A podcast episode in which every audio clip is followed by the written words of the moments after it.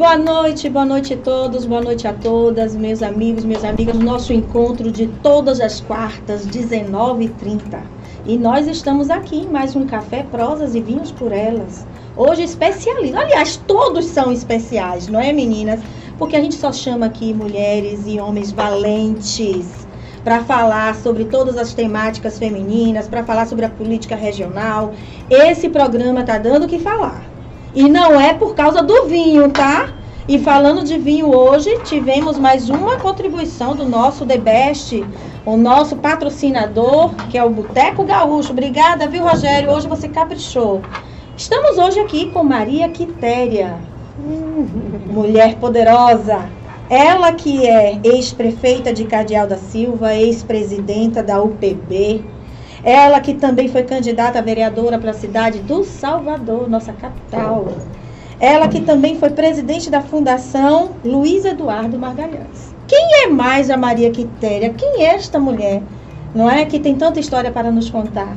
Boa noite, Maria Quitéria. Seja muito bem-vinda ao nosso Café Prosas e, Vi e Vinhos. Por elas. Por elas. Esse nome precisamos acostumar, porque é tanta conversa, né? É tanta história. Uhum. E assim, história sem vinho não existe, história sem prosas também não existe, história sem um café, mais ou menos, né? Ninguém conta história boa tomando leite, não é? Gente? Eu também acho, ela. Tomando chá, então. Boa Mas noite, tomando né? bar, tem gente até que toma vinho querendo ouvir bar, Beethoven, Mozart. Eu, é... a própria. Só Ellen mesmo. Agora boa também. noite, Maria Quitéria, seja muito bem-vinda. Obrigada, boa noite, meninas.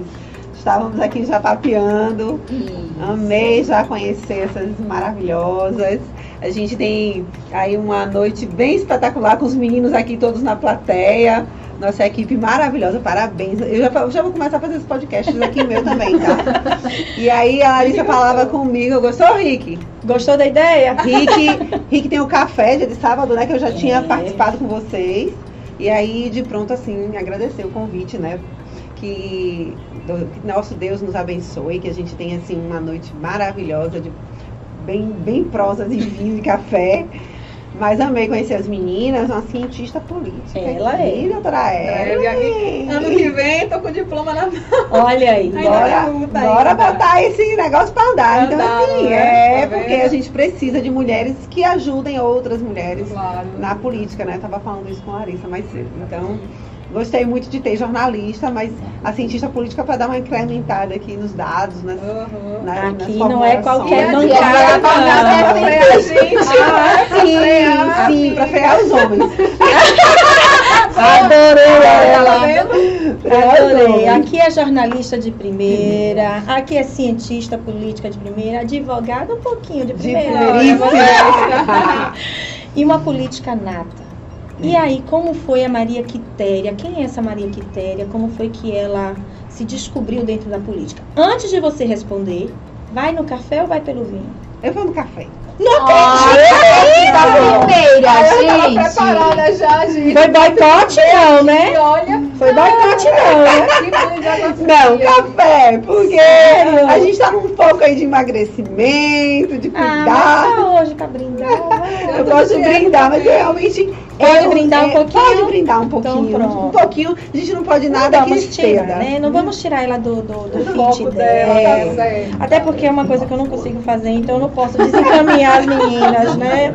Que querem fazer. Com certeza. Enquanto a Lari vai, né, nos servindo ali, a Maria Quitéria começa aí se apresentar, falar um pouquinho mais, né, da sua vida, da sua vida Isso. aí, sua carreira na política.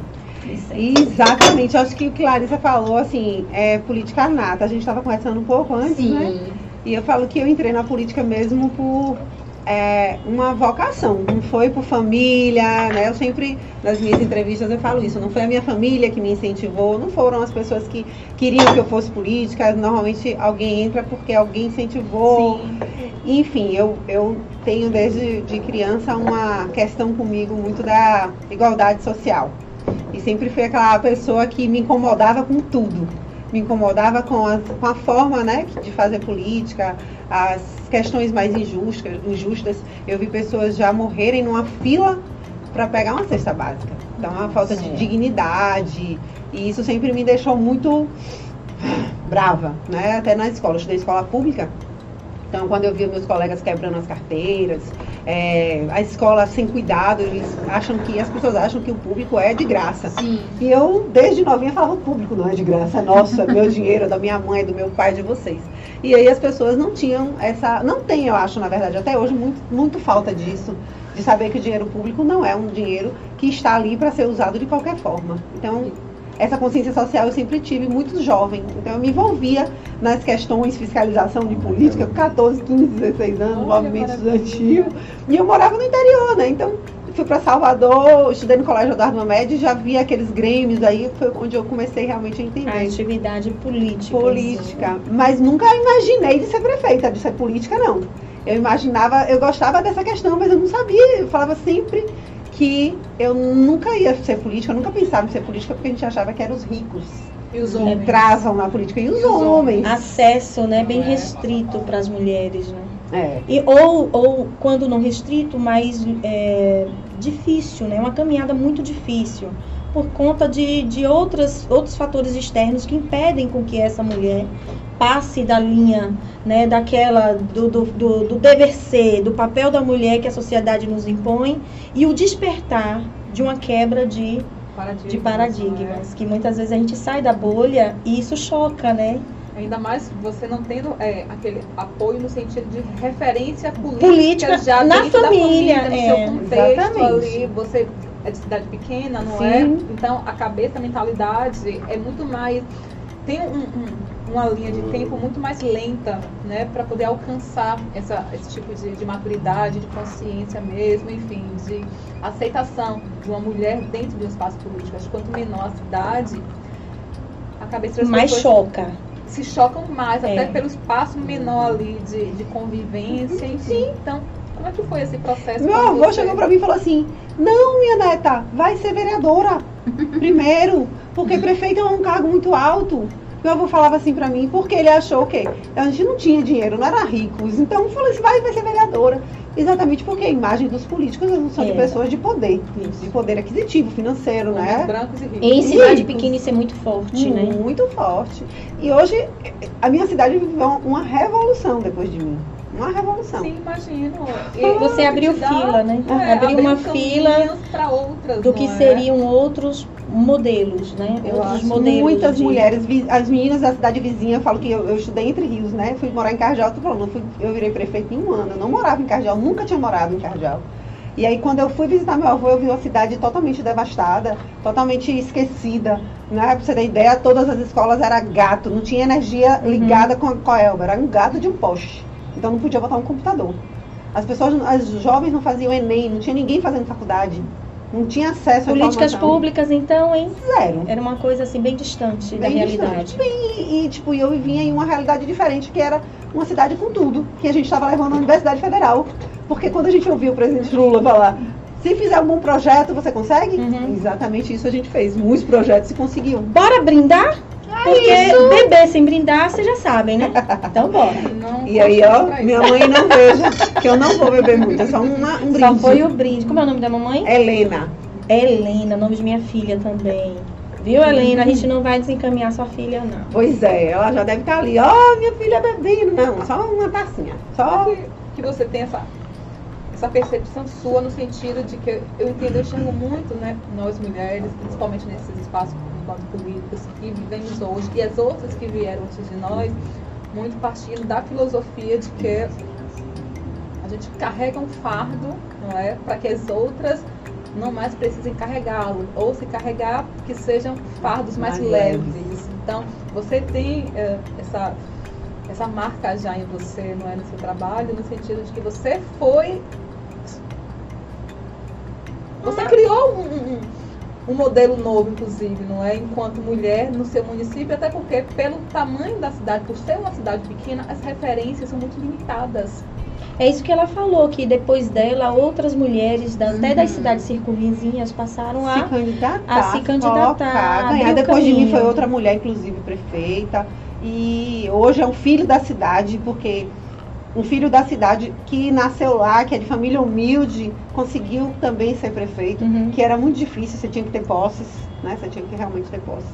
E é- hoje a realidade mudou. Hoje as pessoas falam mais, as pessoas são mais participativas, debatem, não aceitam, porque minha, minha campanha toda foi ensinando os seus direitos, que não poderia deixar a cidade é, da forma que estava, não, permi- não permitir, imagina, antigamente na minha cidade, para você conseguir uma vaga na creche para o seu filho, Uhum. Você tinha que ter um vereador para ir lá pedir a vaga. Sim. Imagina. Então eu Mas assim, Ai. uma coisa que me desperta assim uma curiosidade é como foi essa virada de chave? Ah, eu vou me candidatar. O que que te despertou que naquele momento era o momento de, de, de nascer a candidata Maria Quitéria? Foi, o que que aconteceu? Ou aconteceu algo na cidade que lhe impulsionou? muito. Uma, né? o momento político era, era hostil? Me me conta aí um pouquinho. Ah, exatamente isso. Hostil. Hostil. Olha, fui quase em cima. Foi tá em cima, não, você foi precisa. Gente, era um momento difícil. Por quê? O candidato que se colocava naquele momento era um secretário Hum. do município. E ele tratava as pessoas muito mal.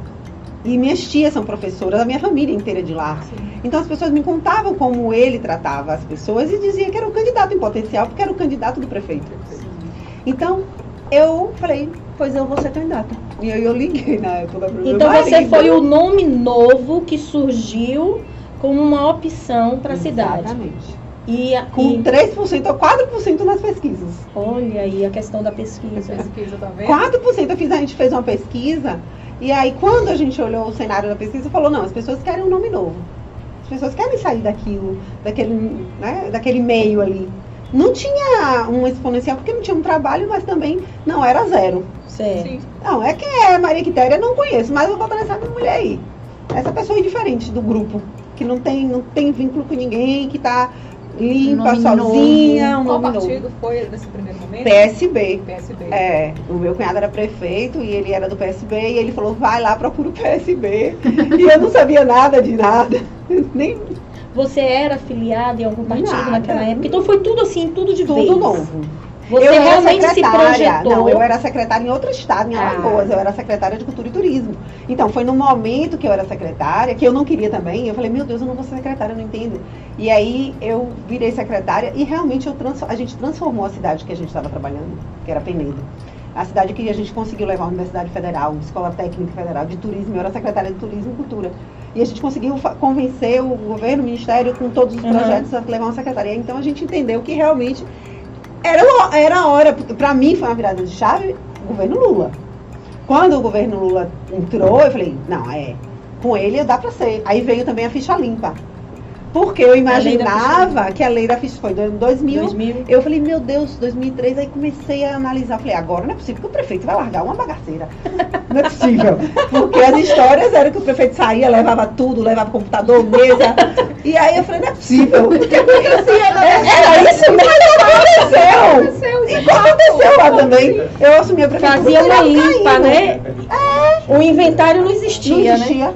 Aí eu falei, não, agora não é possível. Mas eu acho que é que eles vão fazer isso. Aham. Vamos lá. E tipo assim, o prefeito tava, ele estava doente e a prefeitura estava largada, mas ele não veio de uma gestão tão ruim, no sentido de que eu imaginei de estar tão ruim, mas estava muito ruim.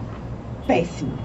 Mas eu, a gente, é o que eu falo, a gente não adianta, sentou na cadeira, a boa notícia, Caetano falava, a boa notícia é que você ganhou a eleição.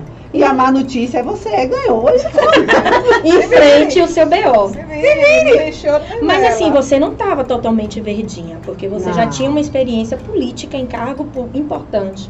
À Muito, frente de uma secretaria. muito, muito, Não importa, eu acredito que não importa assim, o tamanho de um município, mas quando a mulher a- a- assume um cargo de poder, né? Porque é um espaço importante você Uhum. estar à frente de uma secretaria. Você toma decisões políticas, você Muito. aprende sobre a máquina pública, a responsabilidade, a questão da, da, da responsabilidade com o que é do público, do povo. Uhum. E aí você não foi totalmente verdinha. Não, Mas está à frente do administrativa, não. executivo com a caneta e o poder da caneta. Sim. Quando chegou esse momento do poder da caneta, quais foram os maiores enfrentamentos? Assédios, eh, pedidos, favorecimentos. Como foi administrar o que vem junto com a responsabilidade? Então, a gente, é, quando eu, me candidatei, pelo fato de eu não ter tido apoios de ninguém, não, ser da, não ter morado, nem, nem morado né, na região, na Uhum. cidade, então não tinha muito conhecimento com muita gente, não tinha muita gente para me pedir nada.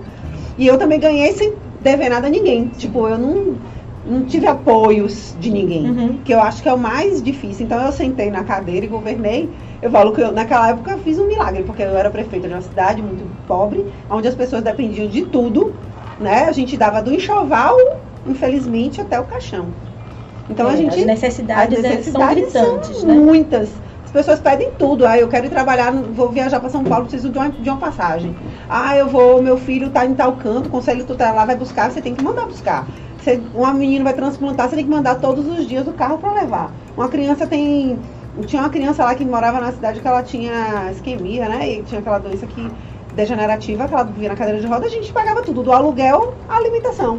Então você vive a vida das pessoas muito perto. Principalmente cidade pequena, É. não é que você é vizinho de todo mundo. De Então, todo todo mundo. mundo Conhece todo acessa, conhece todo mundo. mundo. Nossa. Sabe onde é a casa da Minha família toda. É, andando, atravessou a rua, a casa dela ali. E minha casa realmente era cheia, porque, é, assim, eu, eu comecei num momento muito difícil, muito difícil. A cidade realmente estava parecendo que era um faroeste.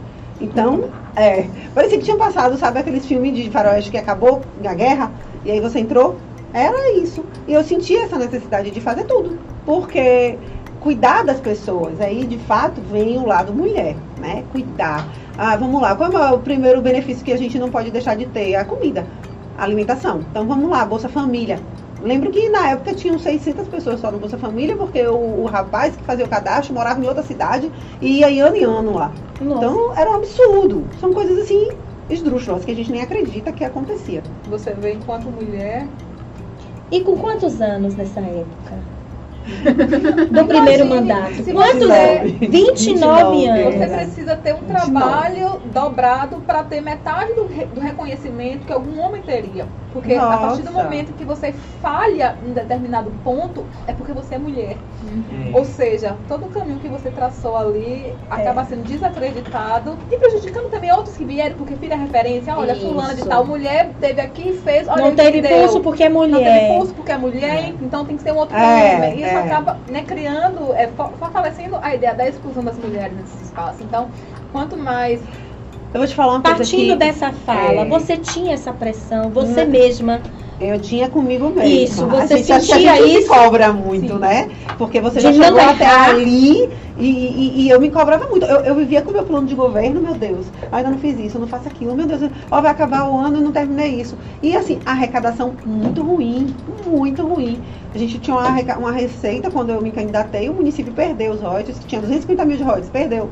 Praticamente todo ficou 50. A arrecadação caiu. De, que, assim? De petróleo, que a gente tem Petróleo. uma região petrolífera Muito rica lá, É. né? Só que assim, a Cardeal é menor, a menor, entre rios é um médio, médio esplanada que recebe mais. Sim. Araçais.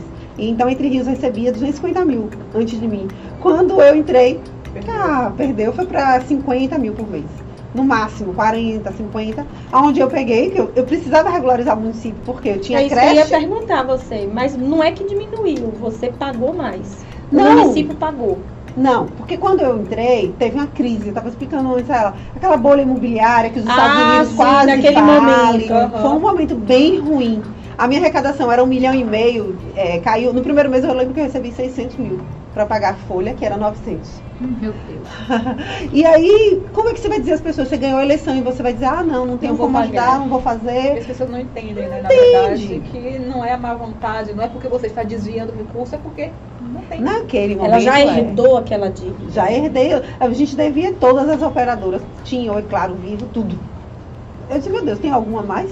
Porque todas a gente devia. A gente devia INSS, a gente devia Coelba, Embasa. Mas enfim, eu te falo que em seis meses a gente regularizou tudo. E eu paguei na minha gestão toda a dívida de INSS. Toda a dívida de INSS eu paguei. A gente devia 8 milhões. Eu paguei na minha gestão Nossa. toda a dívida. Paguei toda a Negociou dívida de, e preco- aí já de ficou precatório. Pagamos tudo. E, a- e o município hoje, eu entreguei o município assim, bem organizado. Organizado. E com um milhão de royalties. Que eu ganhei, inclusive, na minha última gestão. Eu fui para Brasília, tinha direito, né? a- só que não tinha recebido. Tinha uma ação do município antes. E aí eu fui para Brasília, a gente fala, fui em TRF por TRF, mostrei a situação do município, que era bem difícil. Só que eu não quis receber na minha gestão, porque eu já estava no meu último ano de governo, em maio. E eu falei, eu não vou querer receber. Por quê? Eu não vou ter tempo hábil de fazer licitação, é muito dinheiro. Um milhão numa cidade que recebia um milhão e meio, era praticamente outra arrecadação. Sim. Então as pessoas iam me cobrar, e você tem momento de prestação de contas, Uhum. período de licitação, período de, de eleição, então eu falei, ó, não vou. Então hoje a minha cidade, ela realmente tem uma receita bem melhor do que a minha. Porém, e além disso, né, também, na época, eu vislumbrei, um- eu vislumbro sempre um município. Eu não quero saber se é na minha ou vai ser na de a, Larissa, não tem importa, vai ser na- no município que vai ter aquele recurso. Então a gente luta pelos benefícios mesmo que ele venha a longo prazo.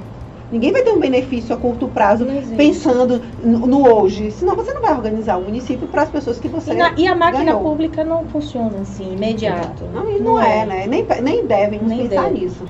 Porque eu acho um absurdo você sair devendo, deixando dívidas para o próximo. O próximo vai ter que se programar com aquilo que ele tem e deixar organizado para o próximo. Claro. E aí sim você vai crescendo. Então a cidade vai crescendo. Nath, como é que tá o povo aí no nosso chat? Ela joga pra mim o chat. É, porque a Ela sua voz gosta, aveludada, ela o povo quer ouvir. gosta. Olha, muita gente aqui no nosso Eu? chat. Só elogios aqui. É mesmo, viu? Bombou. É, É. Olha que bom. Só elogios, só, Olha. só encontrei elogios aqui, viu, minha gente? Vamos dar boa noite a esse povo Bora. que tá aí acompanhando a é. gente, Faz né? a. Assistindo. É o Marcos. Falou muito bem, Quitéria. Obrigada, Marcos. É, o Sávio Ribeiro, boa noite. Fernanda. Ele, esse. Sávio é o mesmo que esteve no programa passado, não é? Pelo nome. Foi? Larissa grava nomes aqui. Eu gravo. É, eu gravo. Sabe, Não, vai ter mas que ser ele- entrevistado aqui daqui a pouco. Foi, eu acredito que foi Não o sei. mesmo que entrou no programa de. É cardeal É, tá vendo, Larissa? Esse é de Você lá de Cardeal. Meu amigo Sávio, você é de onde? É de Cardial. É, porque ele falou assim, ó, Quitéria, grande prefeita, que nós Nós já tivemos tivemos em Cardeal, é Cardeal. Então, Cardeal. ele é de lá.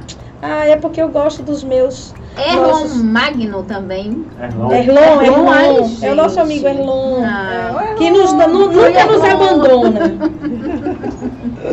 Edna, É, Demétrio, Ela Maria Quitéria, saudades, te amo, meu amor. Só elogios aqui. É aqui, né? Que é a câmera. A Aqui. é. A minha é essa. Ai. Um beijo. A Fernanda, a melhor secretária de Cultura Olha e aí, tá Turismo vendo? De Penedo. de Penedo. Mudou tudo. Mudou tudo lá em Penedo. Tá O? Agora o Walter, sim, viu, Larissa? Eu lembro desse nome. Ele tá sempre por aqui. o Prestigiando, Walter. né? Walter Carmo. Ele, meninas, vocês são shows, sempre Também. trazendo aí novas figuras. Gosto cada vez mais desse podcast. Verdade, a gente Obrigada, trazendo Walter. aqui, trazendo pessoas de fora. Sim.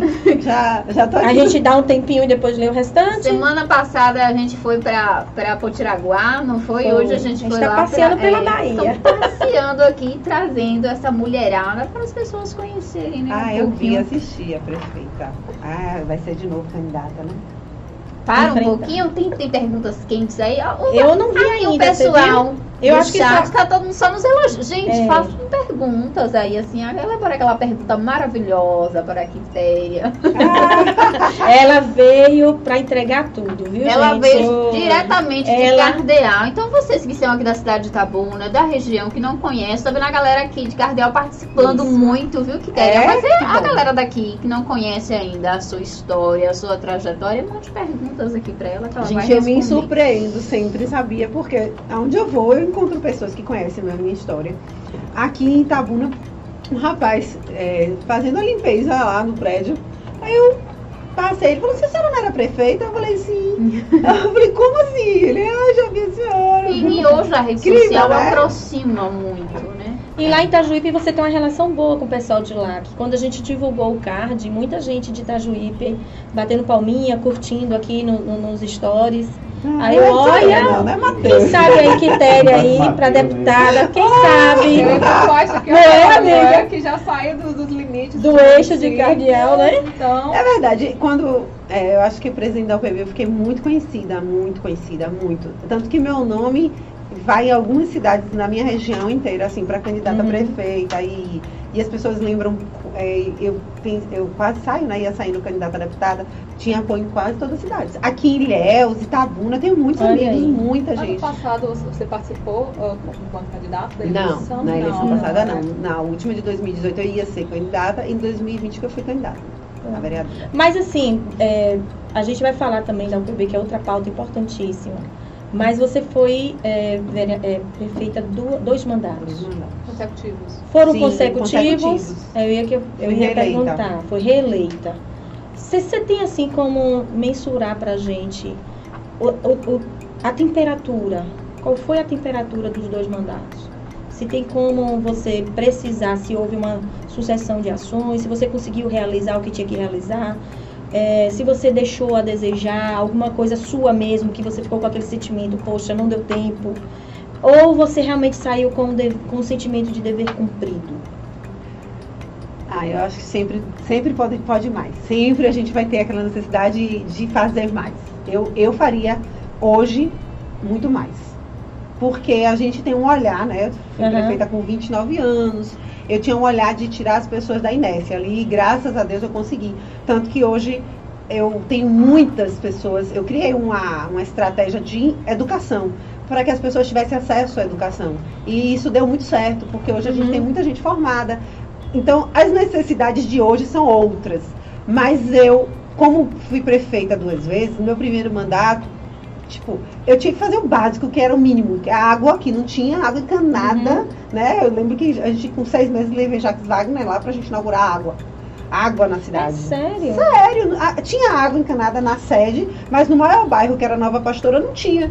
Então e a uma gente região tinha tão rica, né? muito próximo, 160, quil- 160 quilômetros de Salvador Salvador. muito perto. E então, então a a necessidade de de início era muito básica, era muito precária, né? As escolas caindo, telhado, aquela velha história do nosso país, infelizmente. Porque é, se colocar uma madeira boa, se colocar um telhado bom, você faz uma reforma bem feita, ela vai durar anos. Anos. Né? Não se precisa. Pensar a longo prazo é raridade. É.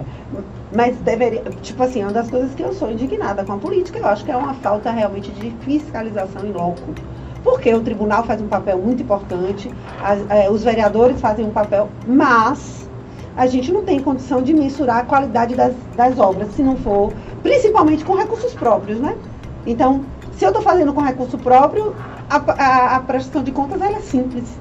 Se é o governo federal, ainda você vai o governo federal lá, o engenheiro, olhar a obra, você manda. Mas se não for, então já fica aquela qualidade ruim. Muitos prefeitos preferem fazer com recursos próprios, porque o recurso próprio lhe dá essa liberdade de fazer de qualquer forma. Eu, particularmente, acho que a gente tem essa dívida com o Brasil. Eu- a gente avançou muito o tribunal. E na minha gestão, a gente implantou Você já a pegou né, a transparência. transparência. A gente implantou, quando eu era presidente da UPB, o SIGA, que é a coisa, assim, uma das coisas mais revolucionárias, de com- acompanhamento de gasto, de combustível, Sim. enfim, de, de áreas. Mas ainda, com a fiscalização, acho que o tribunal vai né, evoluir, acho que terá um momento que evolua algum órgão de fiscalizar mesmo. Ah, é porque são muitos municípios, a gente tem muitos municípios, né? só na Bahia 417.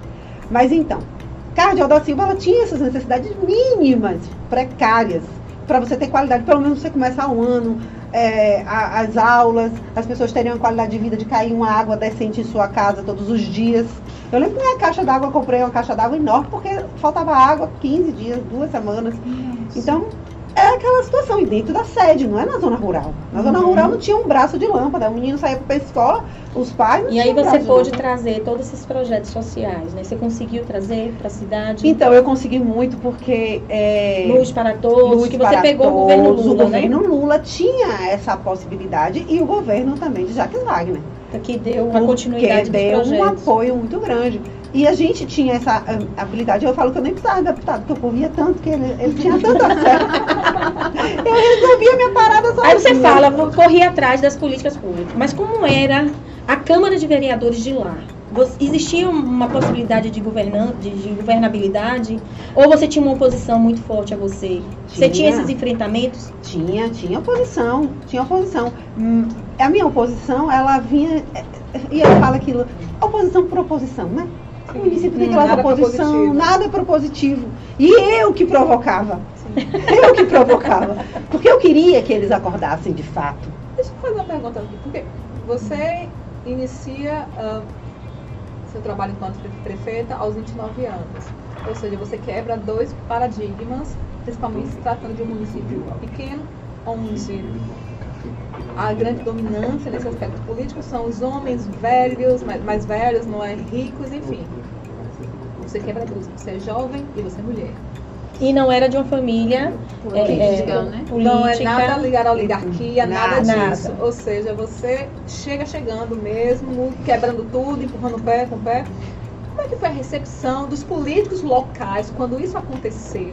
Porque isso foi Um mar. um marco realmente, né? Histórico, a gente pode pontuar dessa Ser, forma. ser regida por uma mulher jovem. Exatamente. Nossa. Como é que foi isso? Numa cidade pequena, Nossa, e ele bom, isso que é muito bom, eles subestimam a gente. é uma delícia. É uma delícia. E quando a gente surpreende, melhor ainda. Melhor ainda, eles subestimam essa menina, ah, vai nenhum, não vai pra lugar nenhum. E ainda foi reeleita, ainda foi reeleita. reeleita, gente. Dois tapinhas. Entendeu? Ah, essa menina não vai pra lugar nenhum, nada, que. Não vai, eles não tinham nem medo. Certo, mas Mas como foi como Aí depois, no meu primeiro mandato, eu fui já para o PB. Me colocar É isso lá. que eu quero que você Eu já comecei a pauta. andar. Eu falei, nossa, não tem ninguém, não conheço ninguém, não sei nem por onde anda. E como foi sua inserção na UPB, que também é um ambiente masculino totalmente. e masculino, né? Totalmente. Aí vem uma mulher de uma cidade pequena, Pequena, atrevida, primeiro mandato, prefeita, e de jovem repente, mulher tá lá na pouco UPB. tempo depois, já como presidenta. Aqui a E revolução, aí? um podcast só de mulheres. a gente tá criando aqui a É, revolução. E isso realmente choca, né? Hoje ainda, ainda assim choca. E como foi lá na Nossa, UPB? na UPB eu fiquei no cantinho, lá tinha uma mesa enorme, eu lembro que eu chegava toda, toda quietinha, sentava no cantinho e ficava lá só ouvindo os grandões. Que só tinha cidades grandes, então Massari, Lauro de Freitas, é, Mata de São João, João Galberto, só os prefeitos É por região, top. né? Na verdade, UPB, como é não, a? UPB não é para região, não. Só que quando vai falar em candidatura, se colocam os nomes. Naquela Uhum. época minha, colocava-se os nomes. O presidente da UPB, na época, ele sempre tomava partido de alguém. E o presidente naquela época, Orlando, tomou partido de Roberto Maia de Bom Jesus da Lapa, que era do Certo. PMDB. Eles Isso. vinham daquele grupo do PMDB, o PMDB ainda na época. E a gente. E eu entrei, e aí o meu vice-prefeito, que era um senhor de idade, que na, e aí pronto, eu virei prefeita, e eu coloquei um vice, um vice que tinha sido prefeito que construiu muita coisa da cidade que não era valorizado, e como eu ganharia com qualquer vice, eu fui lá e peguei ele. Olha, E falei, olha a força dessa mulher. Como eu verdade, ganharia né? com qualquer vice? É isso gente, que não é isso, né? comunicação afirmativa. Mas não tá errado não, entendeu? Eu, eu tinha trabalhado muito. Então, assim, meu, eu falo que quando a gente quer alguma É coisa, eu trabalhava, eu não tinha sexta, sábado, domingo, Traça não tinha final de caminho, semana. né? Meus filhos me perdoam, porque eu não vi meus filhos crescerem, eu não participei da vida dos meus filhos, eu não tinha tempo, porque o meu foco era ganhar eleição, então eu só tinha um ano. Quantos e eu você tem? vivia, tem um casal, dois, uma menina e um menino, Marquinhos. Fernando. Estão assistindo, com certeza. E aí, meus filhos, não tinha aquilo lá, isso na semana eu não vou não. Ah, eu tô cansada, não vou não fazer campanha. Eu tô can... Tipo assim, eu vou lá, pro- eu batia na porta das pessoas um por um. Ela, oi, tudo bem? Meu nome é Quitéria. Eu vim aqui porque eu vou me candidatar, queria ouvir vocês, saber da Olha sua aí, tá necessidade. em casa, em E como casa. era essa, essa recepção das pessoas na, na Nossa, casa? o povo dava muito arisco. Arisco. Muito Arisco. arisco, porque muita gente faz isso. Pessoas assédio, vão- né, ao eleitor. As pessoas vão nas casas, mas eu comecei um ano antes, mas É as pessoas vão crença, nas é? casas e aí falam, ai, mas mais uma, mais um. E aí eu falava, ó, eu não vou te oferecer nada, porque você tá vendo a sua casa, tá aqui, você tá em casa, mas sua casa nem tem reboco. Porque provavelmente um político deve, te- deve ter te ajudado com um bloco. E aí ele passa quatro anos, depois vem e ajuda com um outro bloco. Aí você faz sua casa. Aí passa a eleição, ele te esquece. Porque ele não vai ter compromisso com você se ele te der um bloco, se ele te der um Já tá cimento. pago, digamos assim. Então eu fazia é? isso diariamente, todos os dias, na casa do povo. Então eu falava, vocês querem isso ou você quer que senhor tenha a oportunidade de você amanhã ter uma qualidade de vida melhor, você ter um transporte escolar de qualidade, que você tenha o seu filho estudando, que você tenha uma saúde de qualidade. E eu olhava assim no olho deles e eles sentiam a minha verdade. Tanto que na zona rural eu sempre fui a mais votada. Hoje, inclusive, eles me amam até hoje. Então, o resultado foi que você conseguiu vender aquilo que você falava e conseguiu concretizar. Concretizar. E aí a credibilidade veio junto. Para o segundo mandato foi mais fácil. Não foi. Não foi? Não. Porque eu, eu, e eu dei um discurso bem triste, bem revoltante, assim. Porque eu falei, gente, vocês agora vão ter agora a política de verdade. Porque, tipo assim, o político realmente ele não foi feito para dar nada a ninguém. Uhum. Nem para estar mãe e pai, né? A gente tem uma política ainda muito é, de colocar no colo, ensinar, mas eu entendi que ele precisava naquele primeiro momento para eles andarem sozinhos. Só que no segundo, no meu primeiro mandato, eu fiz tanto e tanto, com tanto amor, que eu falava, não, eu estava muito bem nas pesquisas, mas o outro grupo gastou muito dinheiro, três vezes mais que, o- que eu. Você enfrentou eu, uma máquina. Eu enfrentei, eu, não, eu, imagina, eu era prefeita, só que, tipo, eu não ia usar de dinheiro público, porque ou eu fazia o que tinha que fazer, ou eu ia roubar para fazer política. Então eu não faço. E aí, tipo, e eu tirei muito disso. Você vem me pedir uma, uma pessoa vem me pedir uma cesta básica, eu falei, não, assistência, social vai lhe dar uma cesta básica. Ah, é prefeita. Não, e o povo estava acostumado a isso. O povo está acostumado àquela pessoa que lhe dê e lhe cobre o voto. E eu não fazia mais isso. E aí as pessoas iam na minha casa quando era antes para estudar, pediam material escolar. Eu fiz a lei, dei o material escolar completo na escola. Então, tipo, eu- tudo meu era lei. A lei vai dar, porque o senhor tem direito. Aí a assistente social vai na sua casa, vai ver que realmente você precisa disso, vai dar. A gente construiu casa, né? a casa de taipa que a gente reformou, construiu, levantou, mas com a política a- afirmativa de que ele tinha um direito, não era uma política de Não estava troca, dando. troca de favor de voto. De volta. É a obrigação do Estado. É nossa obrigação de construir um banheiro na sua É. casa, de fazer a sua casa de taipa uma casa de alvenaria, de dar um material escolar ao seu filho, de dar um fartamento escolar gratuito, porque você não vai pedir mais. Eu dizer, "Ó, vocês não vão pedir mais a político isso. Vocês vão ter o direito. Agora, para de pedir a político. Coisa de, de, de porcaria. Uma pergunta aqui, você acha que você conseguiu é, construir essa nova consciência não é, coletiva a ponto de você ter saído e vieram outros depois de você e houve essa manutenção? Você tem uma percepção de como é que funciona hoje esse mecanismo? Se ainda existe né, dessa forma, essa construção que você fez, os pilares ainda estão de pé ou você acha que Os vícios voltaram. eles voltaram? Rapaz, eu acho que mudou muito. Por quê? Porque depois de mim, a prefeita que ganhou, eu tinha derrotado ela duas vezes. E ela ganhou com um milhão de royalties. Então ela fez até o Bolsa Família Municipal. Eu falei, nossa, vai ficar oito anos. E ela perdeu a eleição, no segundo mandato. Então, não é o dinheiro mais que conquista eles. Não é o que você está dando, porque eles já entendem que não é você. É deles.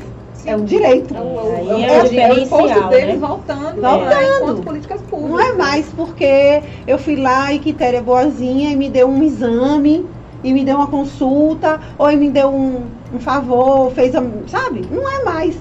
A lei das, das- tipo, antigamente era, ah, você precisa de uma passagem para viajar, vou pedir à prefeita. Não, tem uma lei.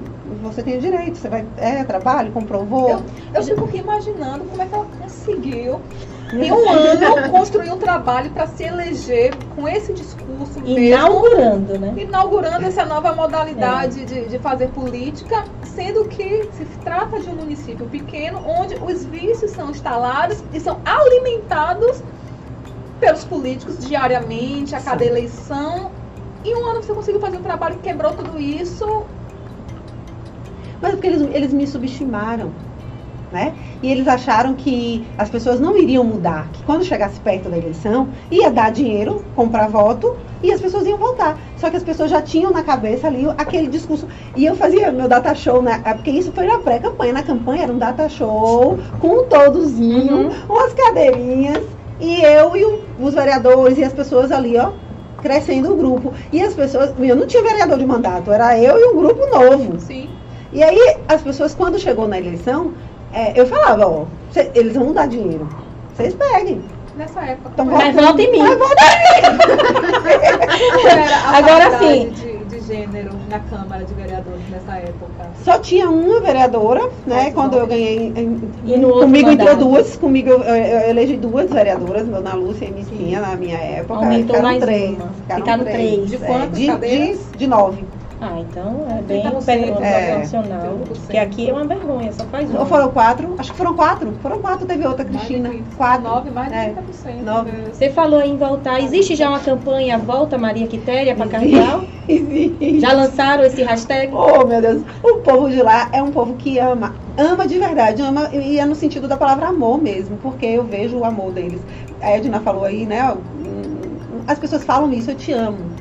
E, e eu sinto. Já falaram aqui no né? Vários, E eu eu te a amo aqui. verdadeira. Isso, é- isso é nato deles, é deles. Ah, eu amo. eu- As pessoas vão na minha casa, tipo, hoje, que eu, né? Fala assim, ah, vim aqui só pra te dar um abraço, soube que você tava aqui. Vim aqui pra te ver. Um amor, algo que eles gostam. Eu acho que teve isso da minha gestão. É, como as pessoas eram muito maltratadas na época do outro, né? Não do prefeito, mas do o que era candidato, Hum. Eu, eu sempre tratei as pessoas com muito amor. Na verdade, eu trato as pessoas com amor porque é o meu jeito. Não é por política, é o meu jeito. E isso vem, reverbera nas pessoas. Poxa, ela veio aqui, deitou na minha cama. É, é, Eu tava cansada, morta, minha gente. Eu viajava todo mundo. Eu tava morta, cansada, deitava assim na cama. Poxa, ela teve aqui, deitou na minha cama. Então as pessoas amam ao outro, porque ele trata bem. As pessoas são carentes. Nós somos carentes de atenção, É. de amor. E aí começou essa coisa. Então hoje as pessoas falam, ai, volte, a gente tá com saudade. E como, Mate- e como Quitéria recebe esse volta? Quitéria é candidata, pré-candidata hoje? Na verdade, o que, é que eu falo para as pessoas? Eu tô ouvindo. Não escorrega. Não, hoje, perguntinha hoje não. Tem. a gente tem um ano para eleição. A gente tem um grupo hoje que está no poder, que é o meu grupo. E ele vai para a reeleição. Ah, tá. Então a gente tem conversado. Eu não converso com ele, mas eu converso com as pessoas. Certo. Que eu gosto de respeitar os espaços. Porém, as pessoas estão hoje com essa resistência à reeleição. Isso é um, um negócio que está me impressionando. Eu tinha um trabalho na UPB que era exatamente para acabar com a reeleição, ser um mandato de cinco anos e juntar com os deputados e tal, e ser um mandato só. Por quê? Exatamente os prefeitos terem essa, é, uma, uma gestão maiorzinha e não precisar se candidatar novamente. Ah, porque Quitéria é ruim, é bom, eu não sei. Mas o município, ele precisa sempre de eu Eu acredito na política, a gente precisa de pessoas novas sempre, oxigenando, dando suas ideias, pessoas novas, dá oportunidade a jovens, a Uhum. pessoas, outras pessoas que queiram entrar, porque senão fica aqueles grupos a vida inteira. Os mesmos grupos. Eu fico triste com E, essa a- e muitas do vezes governo é, federal, dos deputados, senadores. repetindo figurinhas. Porque se for o mesmo grupo, porém pessoas diferentes, já dá uma Já oxigenada. dá uma oxigenada. O problema é ficar repetindo. Eu acredito muito que, poxa, a gente tem tanta gente boa que poderia estar, mas não tem nem espaço. Porque É, mas o Volta Quitéria tá muito aqui no chat. Então eu acho que Posso você voltar devia... lá no chat rapidinho? É, porque a gente, o povo quer saber da UPB. Vai lá. É, tem muita É. coisa aqui. Deixa eu voltar lá onde eu parei, lá no Walter, pra mandar beijos pra todo mundo. senão povo Muita gente legal aqui, viu? no chat, viu? Você vai se surpreender. Márcia Barreto. Maria Quitéria, maravilhosa. A Edna segue aqui nos elogios dela. Ela não para por aqui no Eu Te Amo, Eu Te Amo. Ô, Edna. Alexandra Oliveira, mulher maravilhosa. Magna Andrade, um beijo. Estou aqui adorando essa, essa conversa. A Fernanda, ela maravilhosa. Não tenho o que dizer. Júcia Almeida. Maria Quitério, uma mulher espetacular. Rapaz, só nos elogios aqui. Júcia, viu? que é vereadora de, de Alagoinhas. Júcia É Jússi?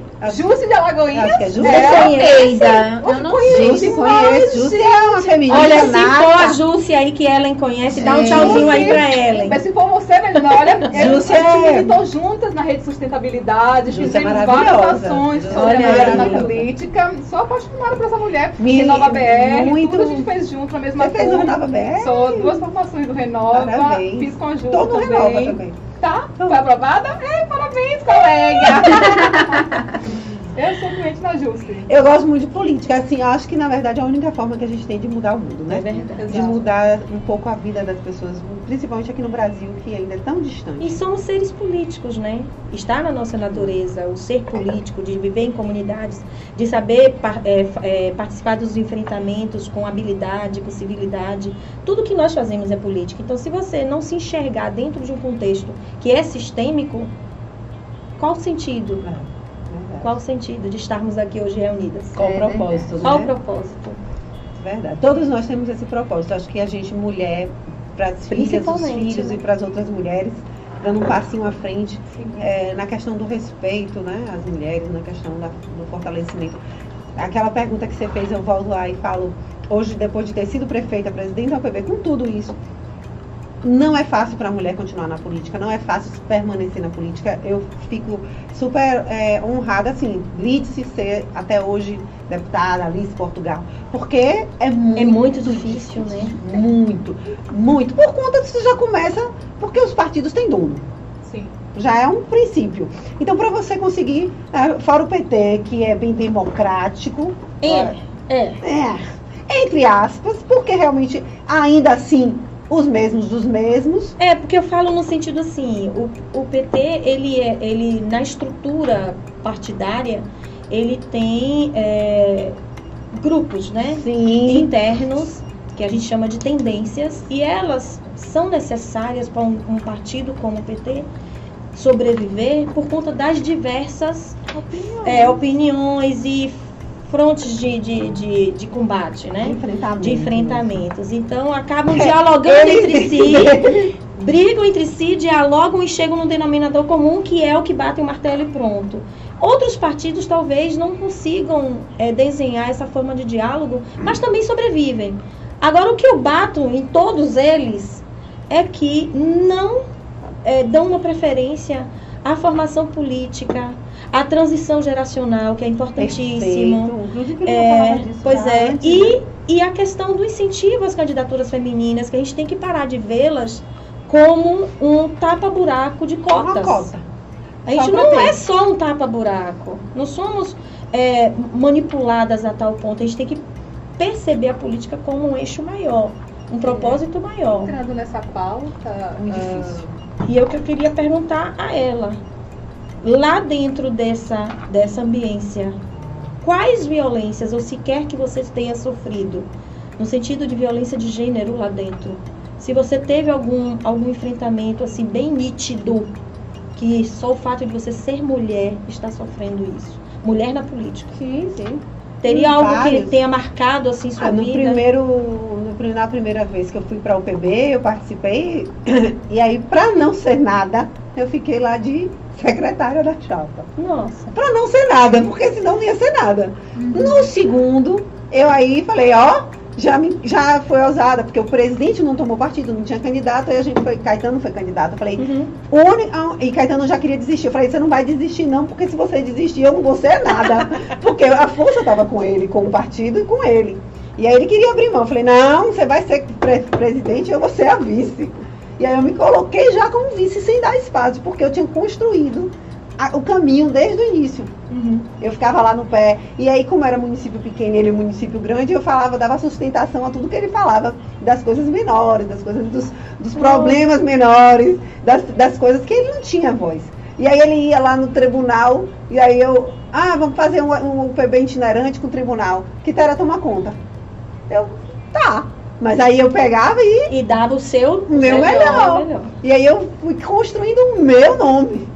Por isso que nos- quando eu fui presidente, no meu segundo mandato, eu virei presidente, porque eu já tinha construído um alicerce.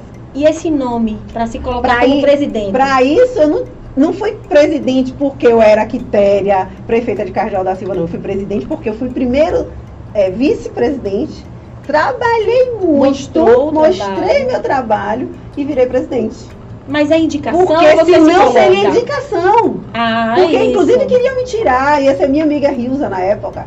Caetano falou, é, o PT que é uma mulher do PT, Quitéria, acho que não vai dar pra você, não. Falei, "Ah, mas a gente tinha combinado, eu ia ser sua vice, depois você ia me apoiar, o presidente.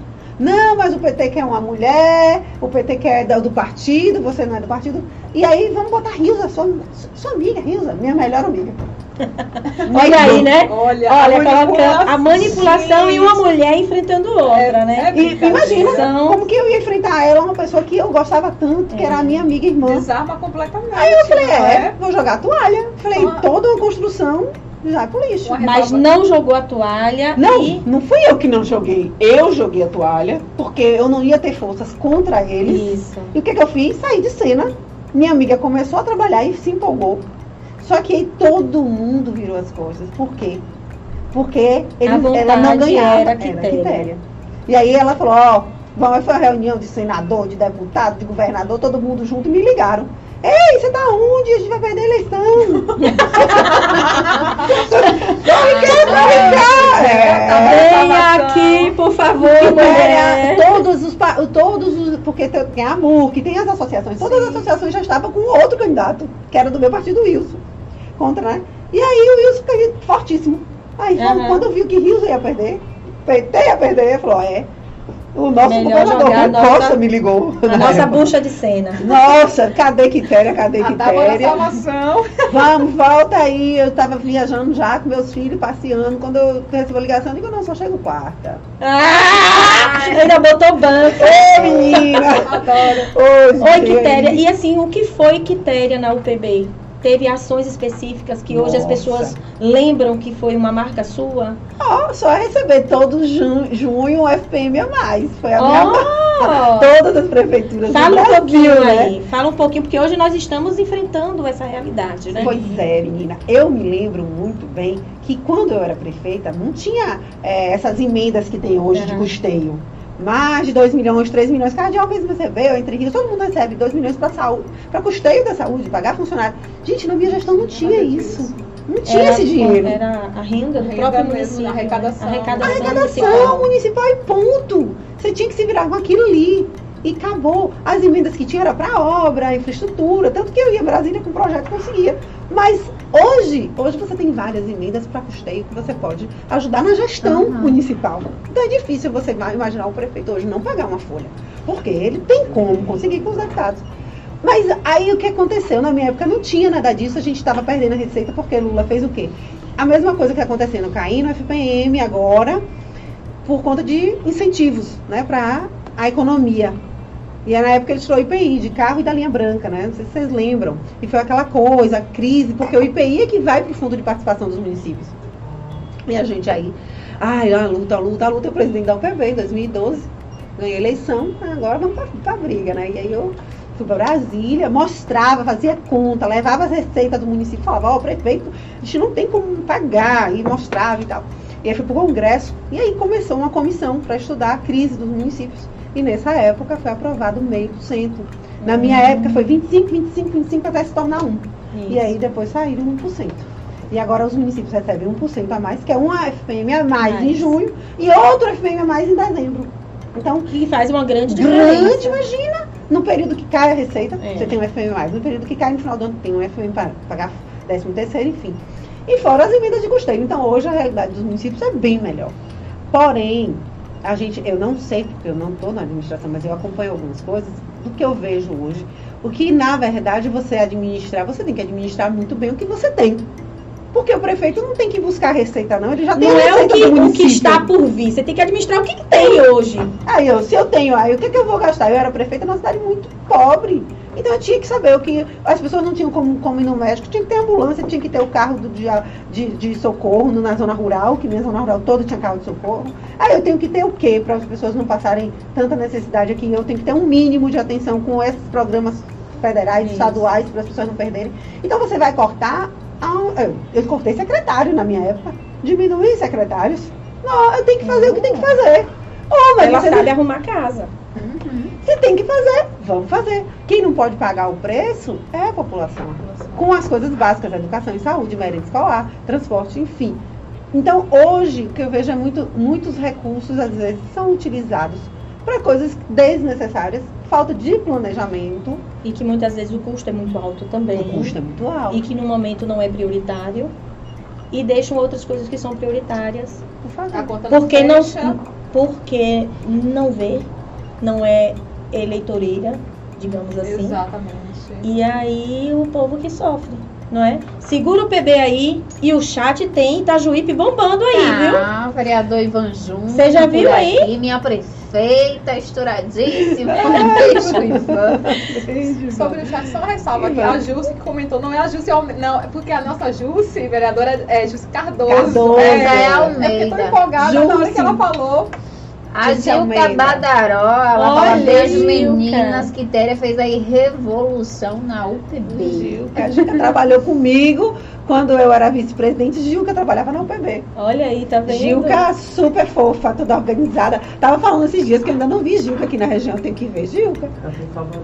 Tá em Salvador? Mais um beijo, Gilca é uma fofa. A Lucimara também age. Obrigada, Lucimara.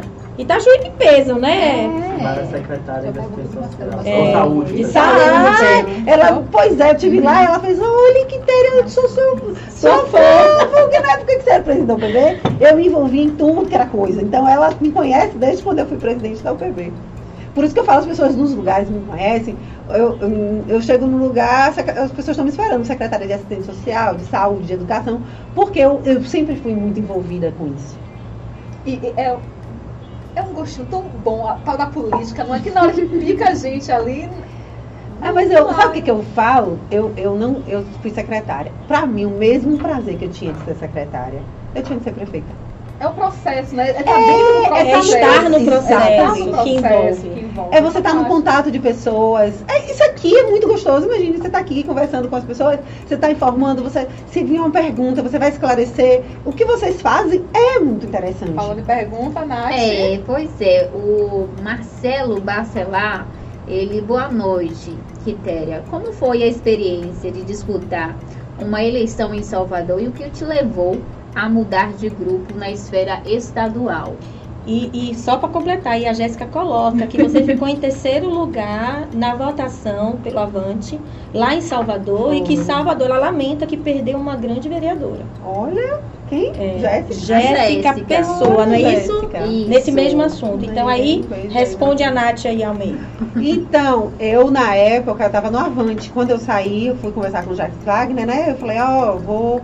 Ia ser candidata a deputada estadual. Aí ele falou, você não acha melhor federal? No Avante vai ter uma oportunidade, porque Isidoro vai ser muito bem votado. E lá a gente só vai ter você e ele, você ficaria em segundo lugar. E aí eu fui pro Avante me candidatar, mas aí não deu certo, não me candidatei, estava na fundação, enfim. Não saí no prazo, deixei de ser candidata. Quando foi depois, o partido me ligou. Ah, a gente quer você deputada federal. Olha. Então, eu falei, mas eu tenho 20 pontos na frente lá em Entre Rios, eu posso ser prefeita. Não, a gente não quer você prefeita, porque você prefeita, você não vai sair do mandato para ser deputada federal. Então você vai se candidatar em Salvador a vereadora. Não quer ser não candidata a vereadora? Eu falei, mas eu tenho uma base em Salvador. Ah, você, você é jeitosa, você, a gente lhe ajuda.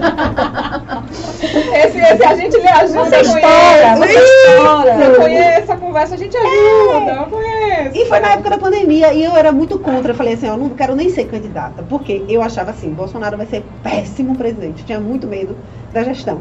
E aí, foi? Pra, eu falava assim, meu Deus, ele vai ser um péssimo presidente, eu vou ser prefeita de jeito nenhum. É Melhor ser vereadora mesmo, então vai que eu vou. Ah, eu vou, tá bom, eu vou me candidatar a vereadora. Porque em Salvador, e tipo, pra minha surpresa, foi incrível. A Uma experiência maravilhosa. Quantos votos você teve? Eu tive 1.500 votos. Eu fiz campanha de dois meses, um mês e meio. Sim. Eu tava em Porto Seguro. Foi fantástico, porque, tipo assim, o nosso puxador de votos seria o filho de Isidório. E a gente ganharia, achava que ele ia puxar uns Poderia três. puxar. Só que ele não foi bem votado, ele teve menos votos que eu, ele teve 900 Olha votos. pra isso, você tá vendo? Foi mesmo. Olha que mulher. Fenômeno. Fenômeno. Aí falando em fenômeno, você sabe que a nossa hashtag que a gente falou aqui já colocaram no chat. Meu Deus. Não foi não, não. a gente- Vocês que estão criando aqui. Não, mas tudo que a gente lança aqui vira febre. É, pois É, é. olha a responsabilidade do seu Olha. grupo. Olha a confusão que você Olha. criou. Bem antes, pesquisa, viu? gente, Bem antes, na na hora bem antes de você falar aí, a galera já tinha colocado Tá aqui. na já hora de fazer pesquisa, viu, minha gente? Eu era candidata, mas ela criou uma Isso, hashtag. Ela tá vai ótima. É, foi a Salma aí, não É, foi? A Salma? Ô, Quitéria, você falou aí com relação ao Sargento Isidoro. Eu gostaria que você falasse um pouquinho aí dessa sua relação com ele. Ah, eu, eu sou apaixonada. Porque o trabalho dele, eu me emociono todas as vezes que eu fui na fundação. Eu também tenho experiência com ele. né? Eu tenho muito, eu tenho muito respeito, muito carinho, admiração. Eu tinha muita admiração também pro João, né? Que Deus levou, o menino que eu amava também. Super educado, atencioso. Um, um menino iluminado que Deus tem, a família dele, a esposa dele, eles tratam a gente muito bem. E Isidório é um, um, um fenômeno mesmo, assim, é. É. um, tipo, eu falo que ele é uma irmã do. Assim, eu penso agora veio na minha cabeça comparar, né?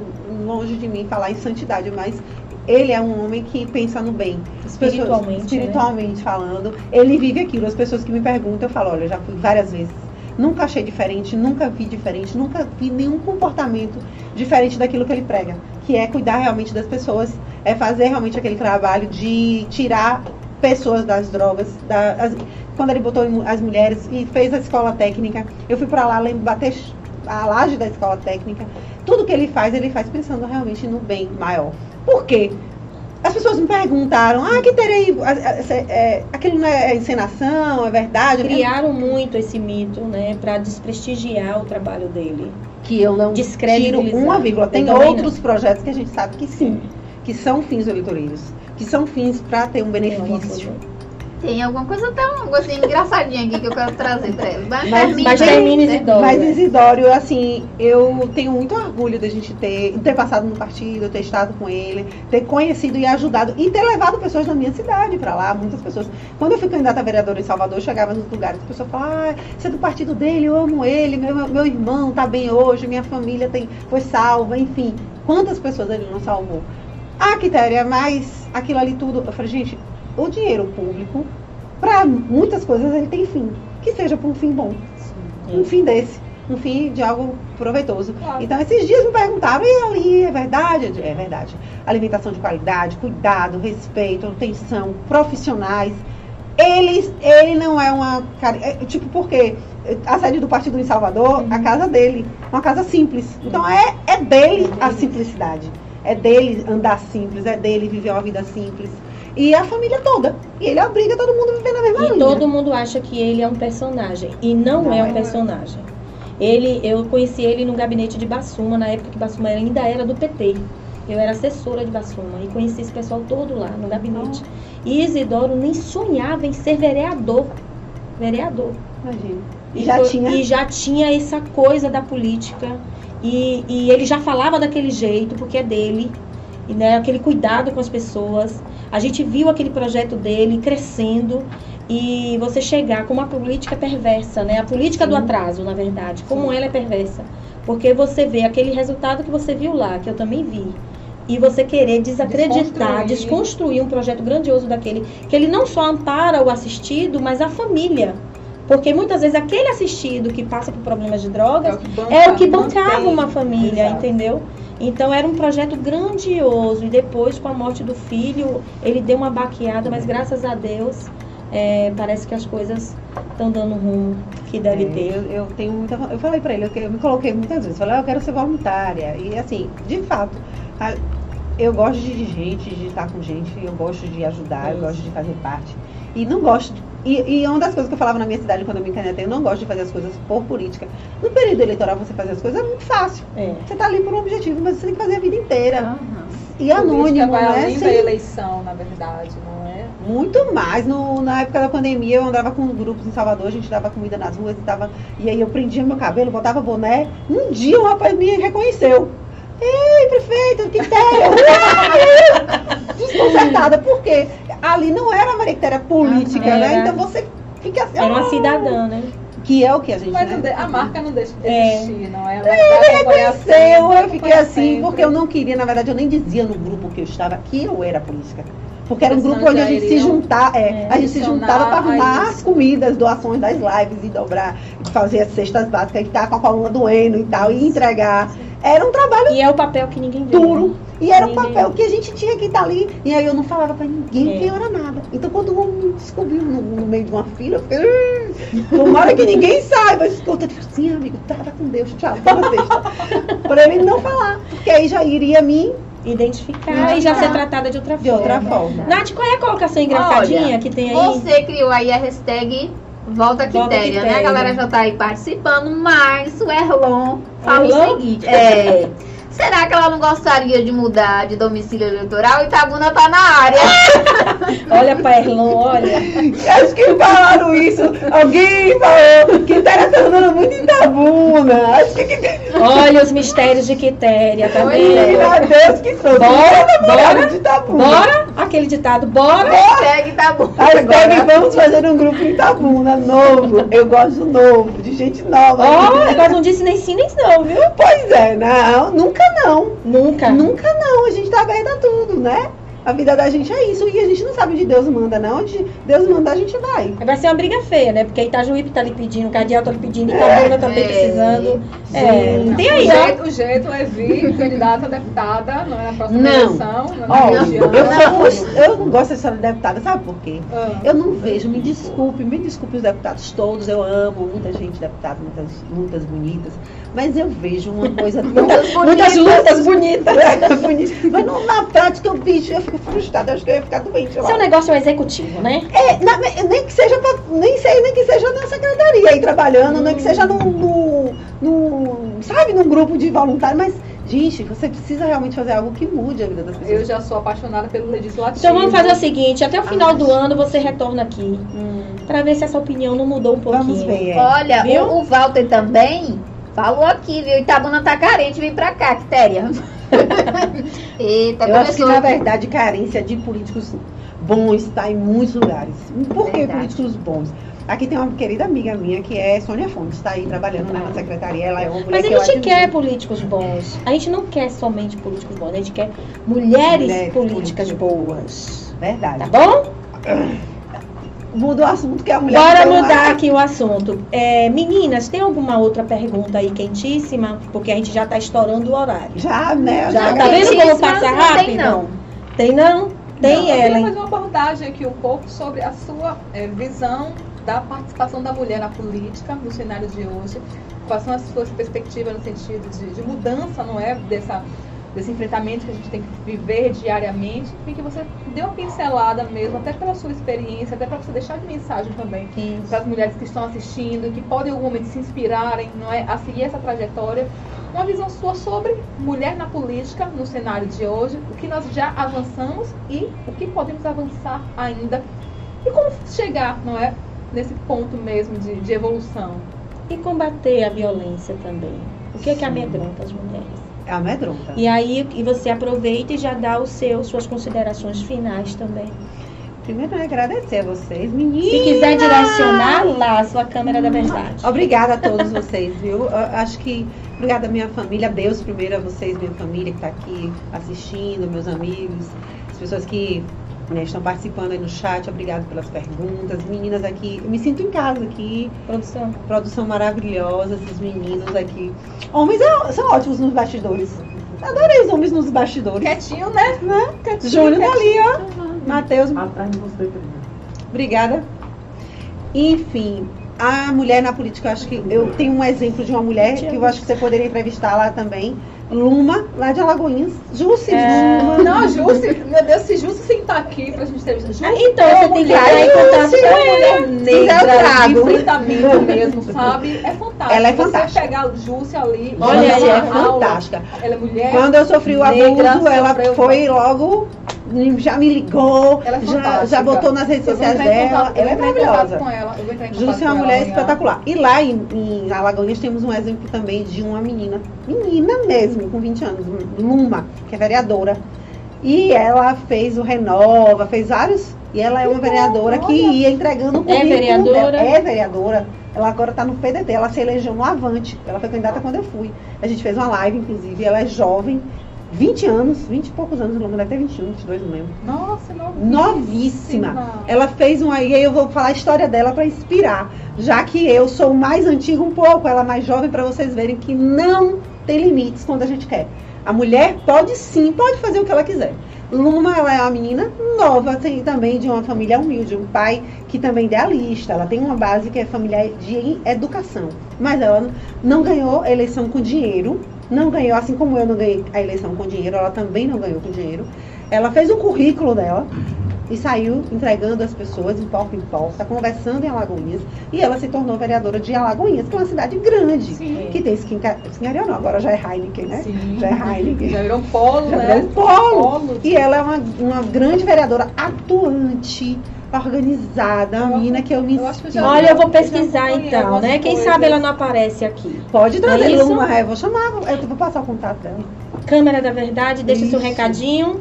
E pra finalizar, a gente só tem aqui umas palavrinhas mágicas aqui dessas plaquetinhas. É bem as plaquinhas. Muito obrigada, gente, que eu já tô nervosa aqui com essas plaquinhas. Calma. Poxa, é tão leve. É leve. leve. Eu vou mudar É. até as perguntas, Agora, porque eu- o povo tá ficando leve Eu nessas tô aqui plaquinhas. incomodada hoje. Porque ele não tomou vinho. Ellen, É, Eu- ela eu- toma todo seca essa Ainda garrafa bem. todos Mas os dias e hoje ela não para o dedinho ali. É só apenas perguntas aqui, os movimentos, mas não quer dizer que eu não vou tomar um pós, Não. os bastidores, Vai não é, minha um gente? Ela vai tomar o meu dela da garrafa, né? Aqui o vinho nunca, nunca é desperdiçado. Tudo se aproveita. sempre falta, né? Ó, eu, vou, eu ele- vou inverter, tá? Tá. Vou fazer a plaquinha e aí no fechamento você já fecha e encerra Tá o programa, tá bom? Eu vou lhe mostrar Tá uma bom. plaquinha, você vai pensar numa pessoa Hum, ou num sentimento que vem em mente. Uma coisa rápida, Tá. sem contextualizar, tá. ok? Uma pessoa e um sentimento. O que lhe traz tristeza? Raiva. Raiva. Raiva. Hipocrisia. Falar no canto. Então, o que raiva. que te traz alegria, contentamento? Família. O que te traz nojo? Gente, eu ia falar política. Mas não. Faz isso não, minha linda. Faz isso Ai, não. Você é nojo. pessoa. Tenha medo. não. Ah. Bota no. Para. Ela Tem advogada aqui, querida. Pois é. Tá, você tá parada aqui. Ai, que me causa Imunidade, nojo são imunidade. políticos homens héteros que acham que vai ter a mulher que quiser. Uau. Ah, Nojo. Me representa. O que te faz pensar em amor? A criança. É mamãe nascimento, critéria. Sou, tenho dois filhos. Dois. Casal. É porque eu não percebi ela falando. Ai, sou mãe. Desculpa. Eu acho que quando a gente vê qualquer cena, os autistas me causa muito E já foi amor. mãe de uma cidade duas vezes? né? Ai, de muitos, muitos, muitos, muitos. Pronto. O que parte seu coração? Abuso infantil. Acho meu coração. Acho que é a parte pior da política que foi participar disso, do Conselho Tutelar, de ver essas coisas. Acho que isso deixa muito triste. Agora deixa suas considerações para a Câmara da Verdade. Ah, então eu queria agradecer a todos vocês, né? E dizer que a mulher, esse podcast aqui com essas meninas maravilhosas, amei todas elas. Eu quero todas elas junto comigo, né? Numa, numa empreitada aí diferente. Eita. Ah, eu ia falar, Larissa, Quem eu vou falar sabe a gente final, bora né? Falei, eu quero aquele projeto. É. Pode falar. Tem, eu, eu tenho uma. Eu acho que é o meu propósito de vida, acredito muito que é ensinar outras pessoas a entrar na política, a fazer política, como inserir na política. Acho que aqui tem um time perfeito. Né? A gente precisa de um jornalista, a gente precisa de uma cientista política, precisa de um advogado. Então a gente tem aqui um time perfeito. Os meninos aqui para ajudar a gente criar programas. E eu acho que eu vi é, um mentor desses, eu tenho alguns, mas acho que o Thiago Brunet, nem que seja um real, as pessoas precisam pa- pagar para valorizar. Mas assim, um curso mesmo, prático na prática, de como entrar na política, como ser inserido, como você participar, homens e mulheres, vereadores, vereadoras, prefeitos, prefeitas. E o que, que é necessário? Então a gente mostrar esse caminho, criar esse caminho, essa perspectiva para pessoas, abrir novos caminhos, para a gente tirar aí muita gente boa do anonimato que quer entrar na política, mas não sabe como. Então eu, eu vou deixar aqui, inclusive, as meninas já Demais, Câmara- eu já- eu já assinei gente o esse Contrato. né? Eu com a minha experiência, ela com a delas, com as delas, a gente criar esse grupo de, é, vamos falar assim, de mentoria mesmo, para pegar na mão, mesmo, um grupo né? de trabalho. Eu acho que o Um Renova observatório. só que não, nada partidário, porque você Isso. pode ser livre. Você tem a, no município, cada município tem a sua conotação, tem o seu momento você vai ganhar. Eu falo o seguinte: o primeiro passo é ganhar eleição. Depois você mostra aquilo que você verdadeiramente quer fazer. Porque no primeiro passo você não vai poder dizer, ah, eu vou chegar aqui e eu não vou ser nem de direita nem de esquerda. Aqui no Brasil, para mim, isso acabou. Direita e esquerda acabou que misturou muita coisa agora aí no final. É muita coisa se teve que se rever, né? É. Então acho que a gente vai partir do princípio assim, ó, vamos, vamos escolher um partido mais justo, democrático. Depois que a pessoa, né, o candidato se eleger, a gente também ajudar na gestão, porque infelizmente o que a gente está vendo aí são muitas gestões que muitas pessoas de boa intenção, mas com gestões ruins. Que precisa de planejamento, que precisa de assessoria, que precisa de pessoas corretas para estar do lado ali, de fato, dando um caminho. E não pessoas que queiram chegar no município para ganhar uma assessoria e você vai pagar, enfim, não vai ter um resultado. Porque o resultado não é fazer aquilo que o povo às vezes pedem ou que o político quer, é aquilo que o povo realmente precisa. E aí a gente está aqui. Ou seja, eu já assinei meu contrato, Já tão rápido. tá? De já manhã se inscrevam, viu? Quem quiser participar, a gente já Nós tá aqui. vamos desenhar o projeto, né? Quitéria já chegou chegando, já inovando, já arrebentando a mesa, Olha a a galera aqui bancada. do chat gostou da Batendo ideia, já tão palmas. batendo palmas. a gente vai ter que gostaram. negociar o nosso jabá com o nosso produtor ali, chefe. Pra que- fazer vai ser É, guitarra, porque né? Quitéria já quer tomar a gente dele, então vai ser um Não, dá pra fazer problema. tudo junto, mas elas vão ter que se dedicar mais, né? A mamãe aqui, o aniversário vai ter que ser mais curto. É. Mas eu gostaria muito de agradecer a participação dessa bancada maravilhosa, Também. Né? Porque sem elas o, o, o- podcast não existe. Nessa né? diversidade. É, Ellen é, é, é algo surreal. Viu, Ela é sugênero. já, ela tomou É, outra taça. Não, ela tá no auge da. Essa da... blusa rosa maravilhosa. Ah, Então, a assim, a, Bar- a Barbie militante, Rick não gostou não. Coloquei desse nas redes sociais. A minha sou a Barbie militante, não é que gosta Eu prefiro vermelho, vermelho é a cor do fogo, é a cor da batalha. Biblicamente falando, ela tem todo um significado, né? Os soldados. É, e não, e, e os grandes guerreiros, as grandes guerreiras, elas se colocavam em vermelho quando eles iam para o enfrentamento. Então é tudo a ver comigo, batom vermelho, unhas vermelhas. Ah, quem que se, quiser que se exploda. E eu tô aqui no Né? meu pretinho, na minha elegância, tá tudo bem. Eu neutra, eu neutra. É, tá tudo bem. Mas de neutralidade você já deixou aqui bem claro que você não tem. Então eu queria te parabenizar no podcast de hoje. A gente já sabia que ia ser bombástico. Você tem muito a contribuir com a política. Eu não digo nem regional, porque eu acho que sua estrela está muito além daquilo de onde você começou. Né? Eu acho que os voos são maiores e perceba os sinais, não fuja dos sinais, em frente. Onde você for, tem mulheres que vão segurar na sua mão, vai existir essa mulher que vai segurar na sua mão. E você tem muita gente ao seu redor e que torce por você. Nós sentimos esse amor aqui, né, meninas? E a torcida é muito grande. E as violências deixa para quem pratica Exato. né? Eu acho que diz muito mais das pessoas que nos praticam a violência do que de nós mesmos. E você já mostrou, já deu seu recado, já foi experimentada nas urnas. É pouca urna, né? A UPB tem saudade, Cardeal tem saudade e quem sabe Itabuna e região. Hum. Obrigada por ter vindo. Obrigada. Quero agradecer a todos da produção, quero agradecer a todos que nos acompanharam até o presente momento. Desculpa o nosso início é, em atraso, né?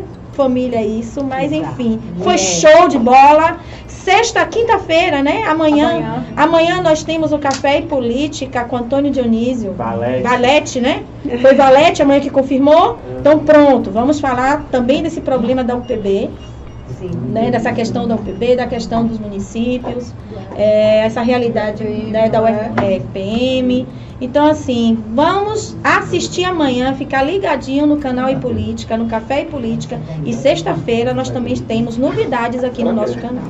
Obrigada a todos e a todos por mais um programa e até a próxima quarta-feira. Tchau, tchau. Pronto. Só esqueça que tinha que dar tchau também. É, né? ela